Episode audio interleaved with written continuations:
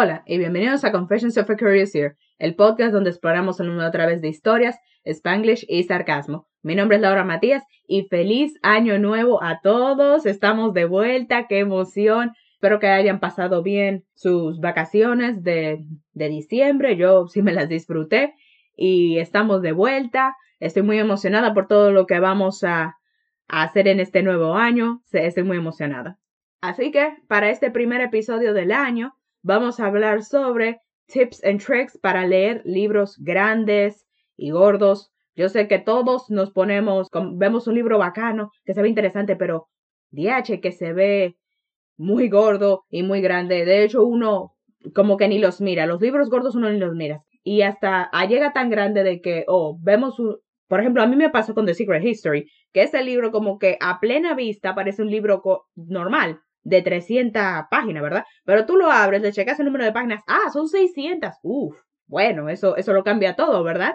Sí, uno siempre como que hesitates cuando se trata de libros grandes. Sabrá Dios cuántas historias bacanísimas nos estamos perdiendo de que, ah, no, porque el libro es gordo. Pero con estos tips and tricks que yo le traigo, usted no va a tener más este problema, podrá leerse sus libros grandes sin ningún problema eso no tiene que ver. Ahora, obviamente, hay que tomar en cuenta de que oh, un libro gordo, eso significa algo diferente para todo el mundo. Para mí, personalmente, yo siento que un libro grande, o sea, ya un libro largo en el que yo como que, oh, me da un poco más de, de hesitance de coger, es de 500 páginas para arriba. Si tiene 500 páginas o más, ya yo creo que eso es un libro más grande. Y bueno, si tienen entre 200 y 500 por ahí, ya es un libro promedio y 200 para abajo, eso ya es un libro corto, en mi opinión.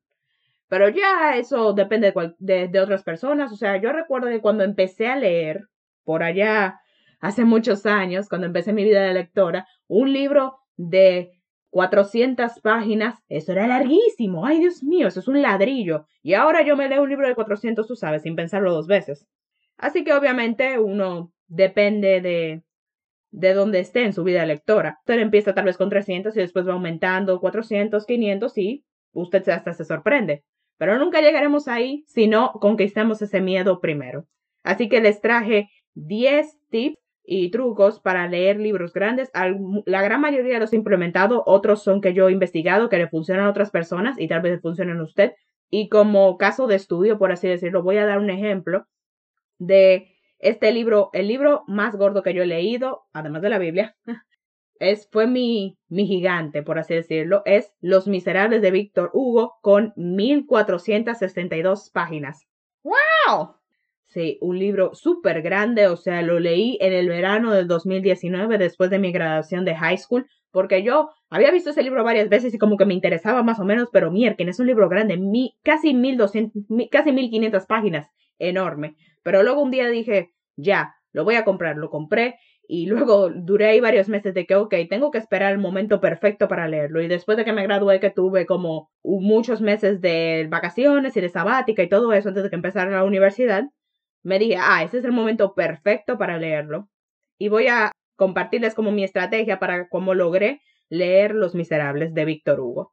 Por cierto, si usted quiere un episodio en el podcast de Los Miserables de Víctor Hugo, me escriben, me lo dicen, pero tendrán que insistirme mucho porque eso fue un gigante y para yo tener que atravesar eso otra vez para poder hacer un episodio necesitaría que ustedes le den mucho cariño a esta idea. Así que si usted quiere eso y de verdad lo quiere, lo quiere, lo quiere de verdad, cáigame atrás y, se, y yo veo lo que hago.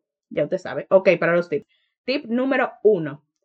Hay que aceptar en su mente de que eso va a tomar tiempo. Leer libros grandes no es una carrera de velocidad, esto es un maratón y va a tomar tiempo. O sea, obviamente uno va a la velocidad que quiera, pero no, si te tomó mucho tiempo leer este libro, no te sientas mal. O sea, hazte la idea de que, ah, voy a durar más tiempo del normal leyendo este libro. Como que ya acéptalo, interiorízalo, para que, oh, llevo tanto tiempo leyendo este libro y no te sientas mal cuando eso pase. Yo, Los Miserables, duré como que alrededor de tres meses leyendo ese libro. Y ok, tal vez para algunos piensan que Laura, pero eso fue muy rápido. Para mí no, o sea, durar tres meses leyendo el mismo libro para mí, y era solamente leyendo ese libro, solamente, no leí ningún otro libro, ah, bueno, sí leía Biblia, pero además de la Biblia, no leía ningún otro libro excepto ese. Eso y que yo estaba de vacaciones, literalmente lo único, yo no tenía nada más que hacer, como quien dice, excepto, bueno, tenía tiempo mucho para leer y aún así me tomó tres meses. Hágase, primer tip, hágase en su mente la idea de que esto va a tomar tiempo para que no se sienta mal cuando eso pase.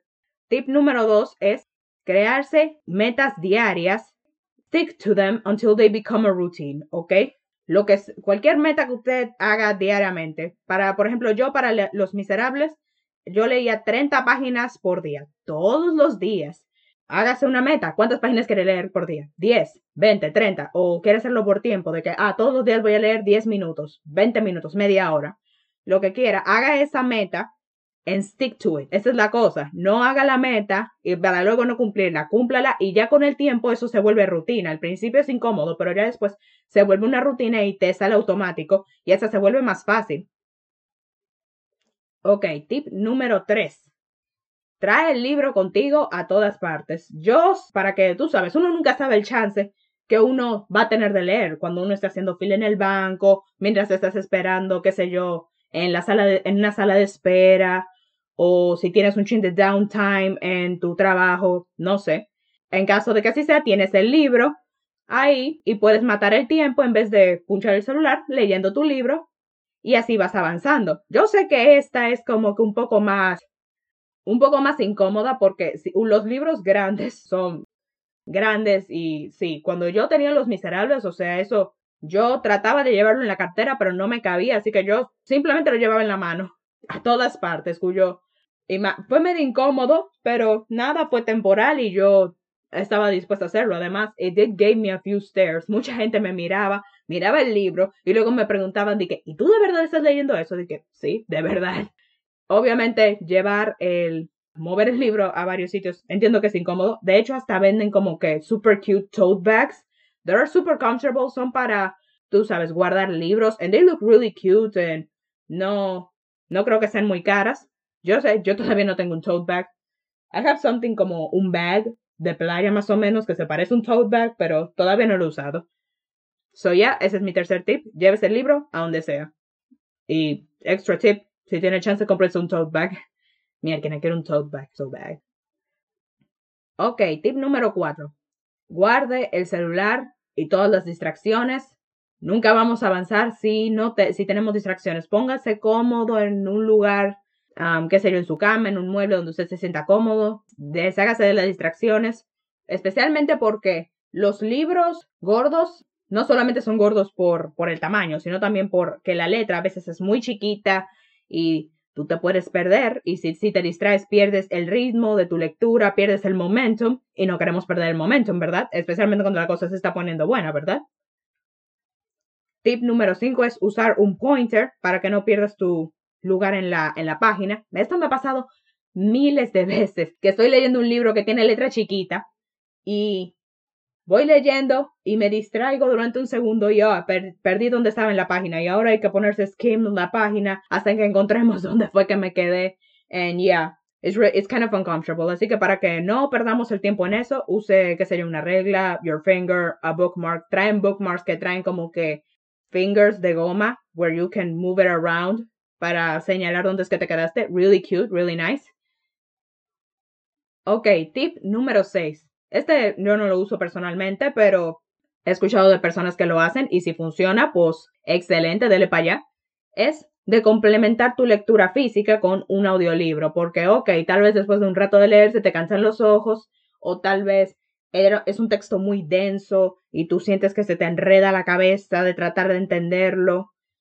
Complementalo con un audiolibro. Vas escuchando y vas leyendo en la página y tal vez así te sientas como tenga más, el texto tenga más sentido y entiendas lo que está pasando. A mí me pasó cuando leí un libro ahí de Alejo Carpentier, que ahora mismo no me acuerdo del nombre, pero sí, ese libro yo lo leía yo solita en mi mente, nada, no entendía ni ni. Pero después le puse un audiolibro y ok, ya yo entendía y me ayudaba como que a entender las palabras, entender lo que estaba pasando, ayudó a organizarme más mi mente. Así que si eso lo ayuda, pues excelente. Además, si el libro es un clásico que está en el dominio público, puede encontrarse un audiolibro gratis en YouTube. Coge el chance.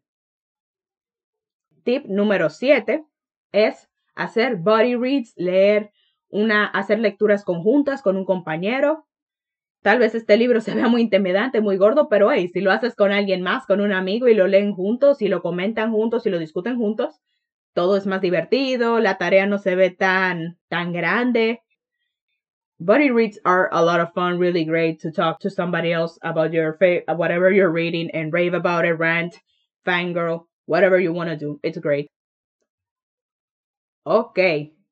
Punto número 8 tomar notas. Yo sé que no hay muchas personas que toman notas, de hecho yo tomar notas es algo que empecé a hacer muy reciente, de hecho les voy a dejar en la descripción un episodio que hice en el que explico cómo yo tomo notas de mis lecturas para el que le interese, estará en la descripción. Y si tomar notas, especialmente cuando usualmente los libros gordos, usualmente tienen como que tramas muy convoluted, tramas muy largas y muy complejas, tienen muchos personajes y un large cast. Así que es bueno como que tomar notas para que no te pierdas, para que no sepas quién es quién y lo que ha pasado. And yeah, it's really nice to take notes en general cuando lees, because then you can go back y ver like tus primeras impresiones de la primera vez que lo leíste y recordar cosas que tal vez se te habían olvidado. And yeah, it's really nice. Yo cuando leí Le, Miserable no tomé muchas notas porque en ese tiempo yo no tomaba notas. Gracias a Dios, la copia que yo tengo tiene un árbol genealógico en el frente donde te explica la relación entre los personajes y quién es quién. Súper útil, súper útil. Ok, punto número 9. Si usted está como on a roll, como quien dice, si usted está como que en el momento y usted está ahí y llega una parte muy intrigante e interesante de la trama y sientes mucho momentum, pues no pare surpass your daily goal. Si usted está en un on a roll, entonces no lo pierda, no lo interrumpa. Aunque ya usted llegó a su daily goal, si todavía quiere leer o llega a una parte muy interesante y quiere saber lo que pasa después, pues dele para adelante. Siga leyendo hasta que se jarte. Dele para allá. Hay que aprovechar esos momentos porque en mi experiencia personal no, no llegan siempre. La, la musa es una musaraña. Así que, if you're on a roll, if you got momentum, dale para allá. Tip número 10. Escoge, cuando vayas a escoger un libro grande, asegúrate de que tú genuinamente estás ah, interesado en la trama. In fact, yo llegaría hasta tan lejos a decirte, léete, qué sé yo, dos páginas, tres o cinco del libro. Get a good feel of what the book is about, the tone, the writing style. A ver if you enjoy it. And then you can, before you commit to reading this giant, porque si vas a pasar mucho tiempo leyendo este libro, así que asegúrate de que estés genuinamente interesado en de lo que trata, de lo que trata, que te gusten los personajes, que te guste la forma de escribir y todo eso, because yeah, you're gonna be spending a lot of time there. And it's fine if you want to DNF it, it's okay. Para que no sepa, DNF es como do not finish, no terminar el libro, o si quiere poner una pausa. Una, cuando yo estaba leyendo mi primer libro gordo, yo lo dejé por mitad para leer The Fault in Our Stars y después lo, lo terminé. O sea, leí la primera mitad, leí otro libro y después terminé la otra mitad. So that's totally valid. It's fine to take, maybe you can take a break in the middle, especially if it's really long. O, or if you want to DNF it, porque, oh, tal vez este no sea el momento preciso en tu vida para leerlo. O sea, yo creo que no podría, por ejemplo, en mi primer, mi segundo año de la universidad, yo no creo que hubiese podido leer um, Le Miserable en ese entonces, porque yo estaba hasta el topete de tarea, no creo que, que lo hubiese logrado, pero me alegra mucho que lo leí en el momento en que lo leí, que era verano, que yo no tenía tarea, no tenía escuela, no tenía nada, tenía tiempo suficiente y el espacio mental suficiente para leerlo. Así que, if you want to DNF o quiere tomarse un brequecito, dale para allá. Pero sí, asegúrate que estés genuinamente interesado en este libro. Because, yeah, if not, this is not going to be an enjoyable experience.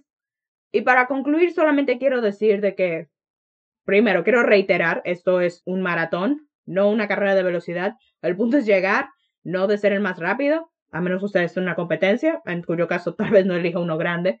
Pero sí, o sea, esto va a tomar tiempo, and it's fine if it takes a long time. El punto es que lo terminaste, lo lograste, and you're gonna feel better, you're gonna learn so much from this. Y también disfrútalo. Lo importante de que estamos haciendo aquí, la razón por la que hago este podcast, la razón por la que yo leo, es para disfrutarlo, para disfrutar la historia de los personajes, los temas. El punto es disfrutarlo. No solamente porque sea un libro gordo y que vamos a durar mucho tiempo y esto es challenging, no significa que no puede ser divertido, that it cannot be enjoyable y enriquecedor para nuestras vidas. Así que sí, este ha sido el episodio de Tips and Tricks para leer libros grandes. Espero que lo hayan disfrutado. Si, si les gustó, suscríbanse al podcast, dejen un review, denle like, compártanlo con sus amigos, cuéntenme si estos tips les fueron útiles, si, útiles, tienen más que quieran contribuir. Y también díganme cuál es, what's your favorite like big book. A mí me encanta leer big books, tengo muchos que me gustan. The Le Miserable fue muy bueno. También está um, Dime quién soy de Julia, de Julia Navarro. Great big book, really great. Así que sí, cuéntenme cuáles son sus libros grandes favoritos. If you have any. Así que cuídense, pórtense bien, cómense todos los vegetales y nos vemos hasta la próxima.